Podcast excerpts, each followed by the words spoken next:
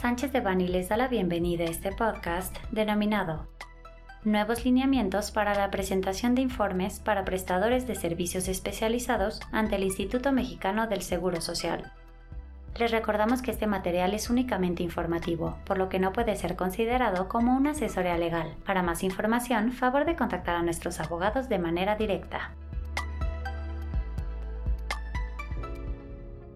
El pasado 12 de abril de 2022 fue publicado en el Diario Oficial de la Federación los lineamientos que establece el Instituto Mexicano del Seguro Social para rendir el informe cuatrimestral para aquellas personas físicas o morales que prestan servicios especializados o ejecuten obras especializadas en la plataforma informativa de contratos de servicios u obras especializados.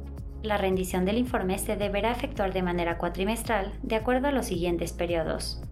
Primer cuatrimestre, periodo a informar, enero a abril. Plazo de presentación del 1 al 17 de mayo. Segundo cuatrimestre, periodo a informar, mayo a agosto. Plazo de presentación del 1 al 17 de septiembre. Tercer cuatrimestre, periodo a informar, septiembre a diciembre.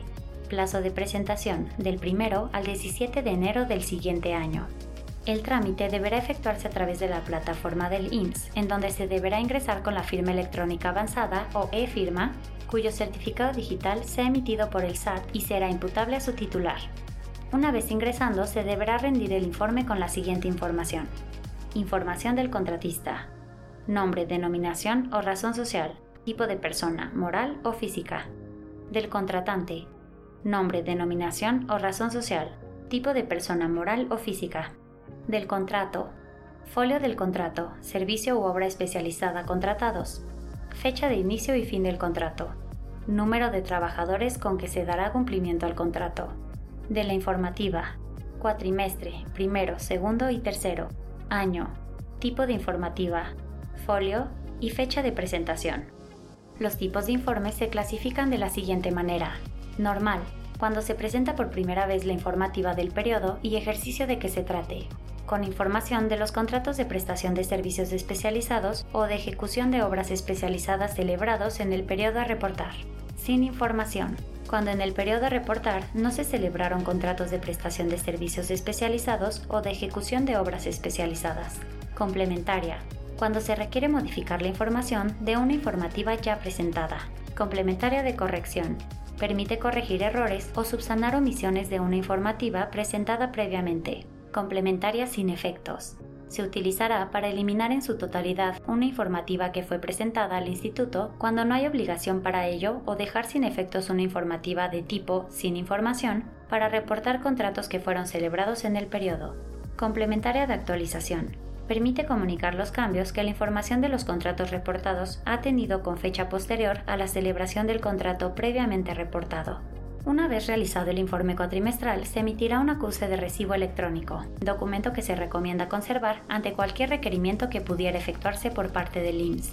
La información proporcionada será publicada en el sitio oficial del IMSS con los datos del contratista, contratante, contrato e informativa de manera mensual, por lo que tanto contratista como contratante podrán verificar con esta periodicidad su información, a los patrones que hayan habilitado las notificaciones a través del buzón IMSS podrán efectuar por este medio los comunicados, solicitudes de información o corrección. Cuando se haya efectuado trámites por este medio, el instituto enviará un mensaje de texto al número de celular registrado en dicho buzón como medio de contacto, con el aviso de conocimiento correspondiente. Por último, las sanciones por no presentar los informes cuatrimestrales en tiempo implican sanciones de multa que van de las 500 a 2.000 UMAS que equivalen a 48.110 pesos a los 192.440 pesos, sin contar con las facultades de comprobación del IMSS. Este contenido fue preparado por Alfredo Kopfer Domínguez y Francisco García Lerma, miembros del Grupo de Práctica de Laboral, Migratorio y Seguridad Social.